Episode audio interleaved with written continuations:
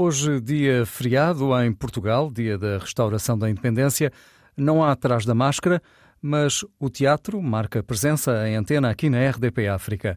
Em Lisboa está em representação até 18 de dezembro Lua Amarela de David Gregg, uma espécie de Bonnie and Clyde moderno. O jornalista João Costa Dias falou com o responsável por este espetáculo, dirigido à juventude, para conhecer já de seguida. Eu faço teatro e faço teatro já há 30 e poucos anos, porque comecei bastante novo. E o que é que é fazer teatro? Fazer teatro é fazeres um bocadinho de tudo, ou seja, uh, fazeres carpintaria, cortares bilhetes, uh, limpares a sala, uh, fazeres produção, arranjar contactos, falar com empresas, fazeres a contabilidade da empresa, ajudar a fazer a contabilidade da empresa e o planeamento a longo prazo dos dinheiros. e depois, para além disso, também é ter o prazer de representar, de representar continuamente, quase, felizmente, ao longo destes anos todos, e de encenar, uh, ou seja, de poder dirigir um espetáculo e, e, tentar da melhor maneira ajudar as pessoas que estão à tua frente a conseguir obter os melhores resultados. Porque uh, esta coisa da direção de espetáculos, embora uh, tenha um lado muito importante da união uh, do todo, né, das várias áreas, há um lado que me dá muito gozo, que é aproveitar a experiência que tenho no palco para poder ajudar outros a expressarem-se melhor, na verdade.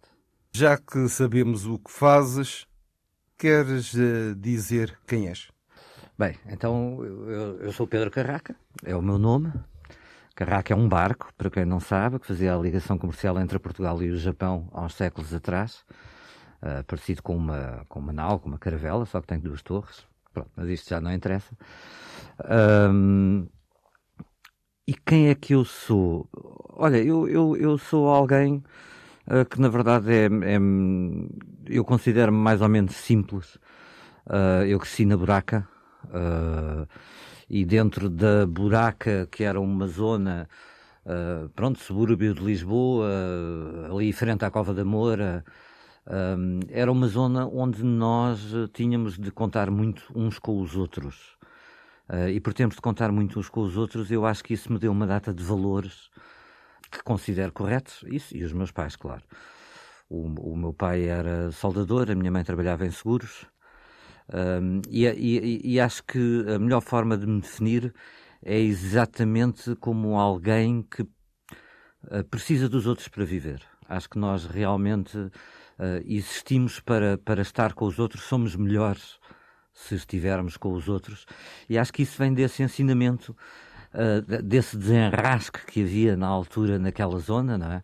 Uh, havia algumas pessoas que a única forma de safarem na vida era mesmo desenrascando-se, uh, e a forma como nos íamos apoiando uns aos outros nas várias situações, umas mais cómicas, outras mais violentas, outras perfeitamente normalíssimas de teenagers, mas acho que isso foi definindo o meu caráter como alguém Uh, no outro dia houve uma pessoa que me perguntou: então, mas tu não acreditas em Deus? Eu disse: olha, eu não penso muito em Deus, na verdade, mas para mim, se houvesse um Deus, eram os outros. A minha fé são as pessoas. E como é que vieste para o teatro? Bom, quando eu era pequenino, assim como aquela história típica, eu queria ser bombeiro ou ator de teatro. E depois eu descobri que tinha medo do fogo. Uh, já consegui debelar um bocado esse medo. Os meus pais achavam que eu tinha muito jeito para fazer teatro. A minha mãe gostava muito de dizer poesia. O meu pai tinha feito teatro em amador, em novo. Uh, e quando eu cheguei ali aos 11 anos, perguntaram-me se eu não queria ir para umas aulas de teatro. E eu disse que sim, e fui para umas aulas de teatro na altura com o Francisco Nicholson, que já morreu, onde tive durante um mês, porque era um curso pequenino de um mês no Centro Cultural de Benfica. E o Nicholson, no fim desse mês, foi falar com os meus pais uh, a dizer que achava que eu devia continuar lá nas aulas. Só que o meu horário, porque eu também fazia ajuda, eu tinha uma data de atividades uh, à volta da escola, o meu horário só dava para estar na turma dos adultos. E então lá fui eu para a turma dos adultos, com 12 anos. O Nicholson deu aulas durante muito pouco tempo, depois veio Carlos Paulo, da Comuna, deu aulas durante três semanas, depois teve um problema pessoal e teve que sair. Veio a Lourdes Norberto, teve durante umas três semanas, mas depois teve um problema pessoal também e teve que sair. E depois apareceu uma pessoa maravilhosa na minha vida que foi o António Feio. Uh, foi a primeira vez que o António Feio deu aulas, apanhou a nossa turma. Dessa turma saíram seis profissionais, que alguns deles ainda hoje trabalham. Uh, e depois ele fez o trabalho que fez com imensas pessoas. E eu tive com ele durante seis, sete, oito anos, talvez. Uh, e ao fim de três ou quatro anos já sabia que era teatro que eu queria fazer. Os meus pais, eh, muito reticentes ao mesmo tempo, não é? porque isto é uma área muito incerta, na altura mais, até de certa maneira, mas sempre me disseram: se continuas a tirar boas notas, uh, vai fazendo teatro. E eu não ia tirando grandes notas, mas ia tirando as notas suficientes para poder ir fazendo teatro. E, e, pronto, quando cheguei ao, ao décimo segundo, meti na minha cabeça que era o que queria fazer. Entrei no curso do franco-português. Já tinha feito alguns trabalhos como profissional, inclusivamente, aí. Uh, e olha, e a partir daí foi sempre seguido. Pronto. Pedro, vamos fazer aqui uma pequenina pausa, mas sem antes uh, fazer-te um desafio. Uma sugestão musical. Uma sugestão musical? Ui. Um, assim, muito fora, o Rei dos Pixies.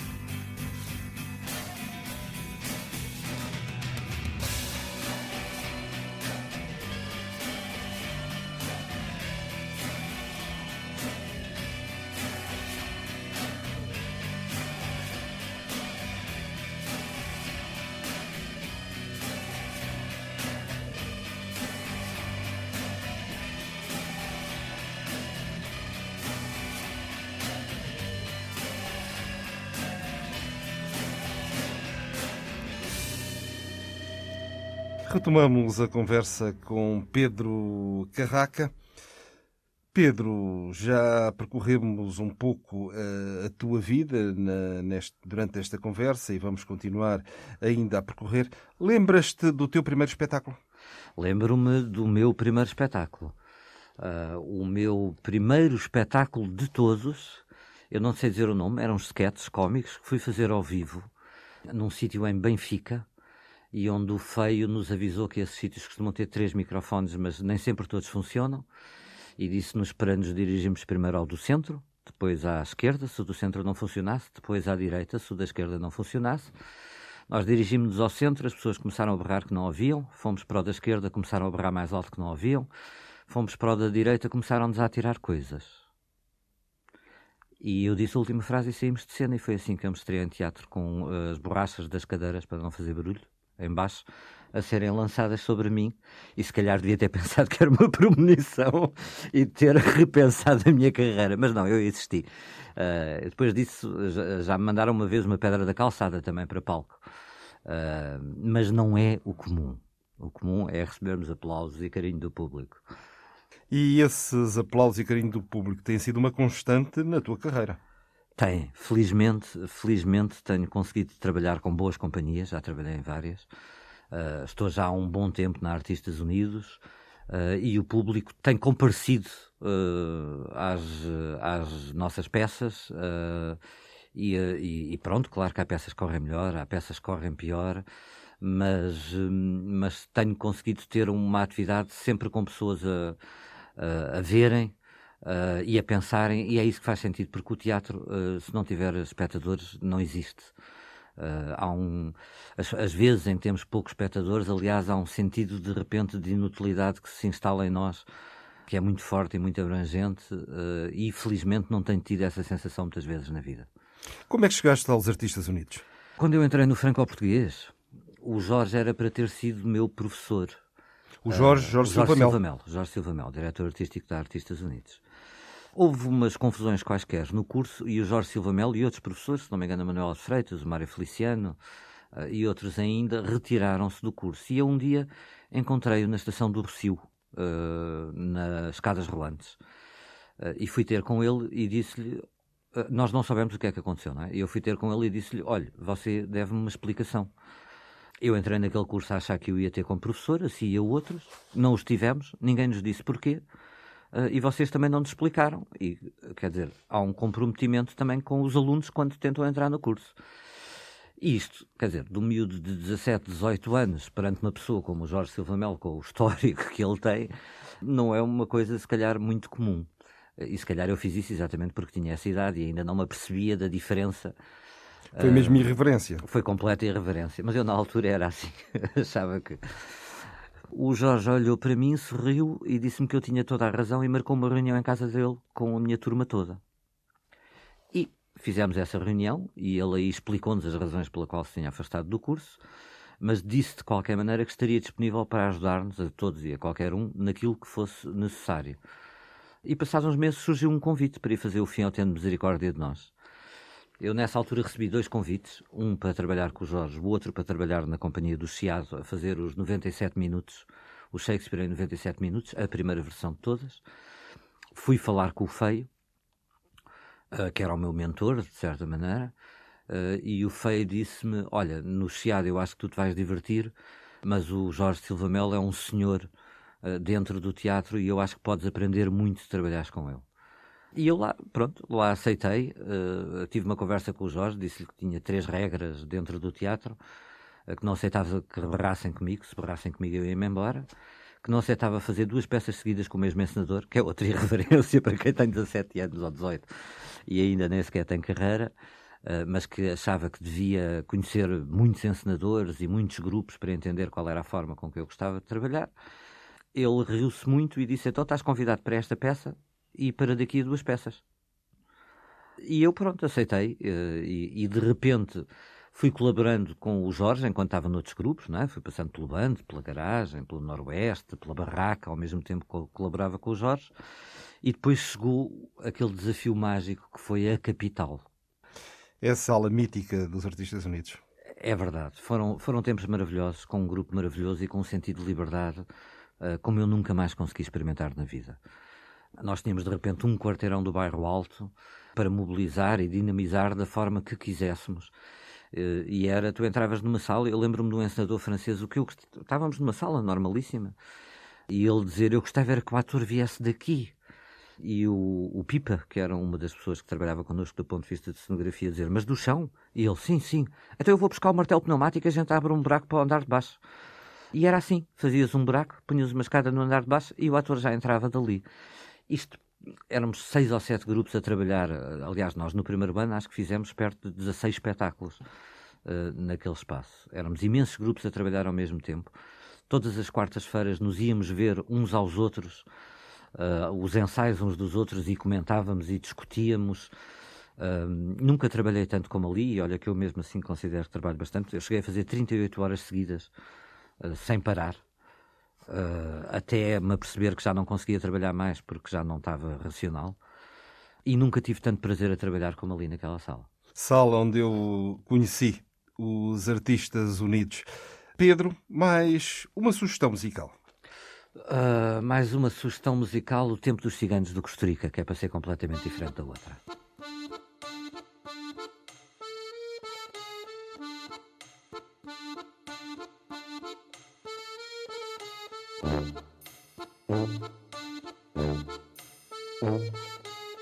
Efta purane ikone e mami mange moto da Ande kanjiri sum nale sa vošći bolem pečavora.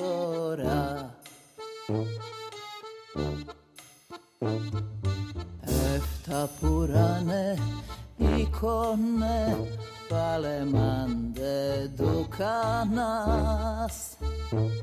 Kešao sumnala pa bona se jaka eftatorove las.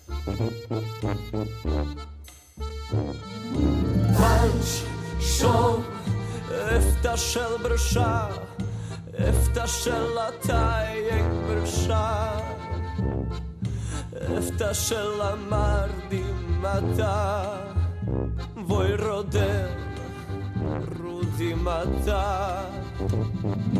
פאנץ' שון, אפתה של ברשה, אפתה של המרדים אתה.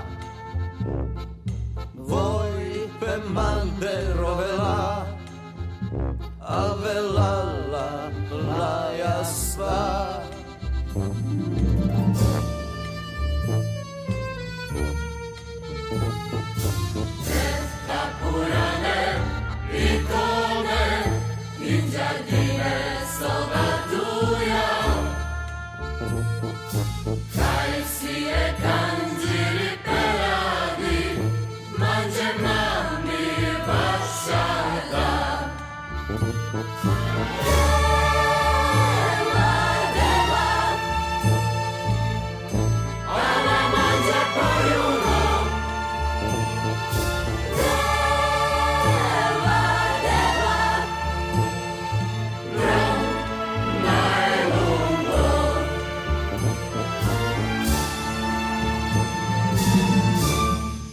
Voltamos à conversa com Pedro Carraca. Pedro, neste momento encena um espetáculo nos Artistas Unidos, no Teatro da Politécnica. Lua Amarela, um Bonnie Clyde, um retomar destes assuntos sociais, um trabalho uh, virado para a juventude, ou pelo menos para os problemas da juventude? É, é virado para os problemas da juventude e para a juventude. Eu não sei porquê. Uh não sei, acho que tenho alguma tendência para olhar para essa faixa etária com muito carinho e como um momento decisivo da nossa vida em relação àquilo que vamos ser depois. Eh, e, portanto, estas, estas três peças que agora peguei, eh, o Birdland, onde depois se juntou o Jorge na encenação, esta e a próxima, o Taca Taco, têm um bocadinho esse lado de o, o, o que é que é isso de um jovem no mundo. O Taca Taco, aliás, até é mesmo o que é que esperam de nós quando crescermos. Este espetáculo Lua Amarelo foi um espetáculo que me deu imenso prazer a fazer. Tive uma, uma equipa fantástica, tanto do ponto de vista de atores como do ponto de vista de criação. que corresponderam de uma maneira, não vou dizer inesperada, mas, mas surpreendente na, na, na concepção. O trabalho do Rui na música é fantástico, a dedicação do Pedro à luz, o, as ideias da Rita uh, que me resolveram. Eu normalmente tenho sempre ideias para cenário e a Rita Lopes Alves, eu desta vez não tinha nenhuma e ela uh, conseguiu pôr em cena um, uma ideia que, eu, que me agrada muito e que eu acho que serve o espetáculo de uma maneira que eu nunca conseguiria e é para isso que contratamos as equipas para nos, para nos acompanharem. E é realmente esta ideia de que nós temos mão na nossa vida. Eu acho que às vezes, eh, na juventude, nós temos mais mão na nossa vida, muitas vezes, porque tomamos as decisões de forma irrefletida e irreverente, como há bocadinho, não é? Eh, a minha conversa com, a ir ter com o Jorge, mas ao mesmo tempo há um sentimento ainda de de impossibilidade, de, de, destino, de coisa fatídica sobre nós. Ainda não sabemos muito bem como lutar contra todas estas coisas novas e avassaladoras que nos acontecem na vida. E mais uma vez, uh, tenho aqui um, um personagem que, que, tem uma ação que é completamente errada, que sente que a sua vida vai ser definida como foi definida a vida do pai e que vai percorrendo uma data de aventuras com uma rapariga que de repente o acompanha, no princípio sem sequer entender porquê, e embora seja uma peça muito eh, difícil, muito dura, eh, é uma peça que foi escrita a pensar em, num público jovem e é uma peça que eu acho que acaba com uma nota de esperança. De esperança, esperança é essa que é revelada pela, pelo olhar mais carinhoso do, do, da pessoa que está ao lado. Pronto, é um espetáculo que eu gosto muito há muitos anos, que eu gosto muito daquele texto e felizmente agora tive a oportunidade de poder pegar nele pelo menos o texto, era desejado já há algum tempo. E como é que decorreu o trabalho de criação, de produção do espetáculo? Olha, uh, confesso que uh, na ideia estava em nós fazermos um texto encenado pelo António Simão, primeiro. Uh, tivemos ali umas, umas, pequenas questões, não conseguimos avançar com aquele texto e tivemos que avançar com outro texto. E eu sugeri este, é um texto que eu já conheço há muitos anos, que já está editado por nós, o David Gregg é um, um autor que nós conhecemos bem, já fizemos uh, o Frágil, as Cantigas de uma Noite de Verão, os acontecimentos. Uh, e de repente eu lembrei-me e entreguei ao Jorge, ao João e ao Simão, ao, ao João Meireles e ao António Simão, uh, para discussão. E ele foi aprovado e teve que ser feito muito rapidamente. A primeira coisa foi descobrir o elenco. Tive a sorte de poder voltar a trabalhar com o Paulo Pinto, é um ator e um ser humano maravilhoso e, e, que eu respeito muito, respeito muito enquanto pessoa e respeito muito enquanto ator. Tenho seguido a carreira dele com muita atenção uh, e é realmente alguém que tem, que consegue pôr o coração na cena, mas com toda a técnica a suportá-lo. Depois uh, temos o Gonçalo Norton, é o contrário, ninguém o conhece, ninguém sabe quem é que ele é.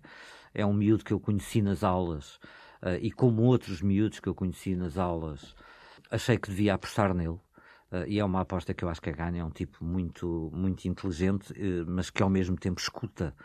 Porque ele é um bocadinho convencido, não é? Isso podia ser uma má combinação, mas ele tem o dom de escutar e depois, uh, depois de escutar, põe essa, aquilo que ouviu ao serviço da sua inteligência, que filtra e, e e transforma, e depois, como é um tipo convencido, tem a confiança para pôr propostas em cima da mesa imediatamente a seguir e o resultado foi ótimo, estou super contente com ele.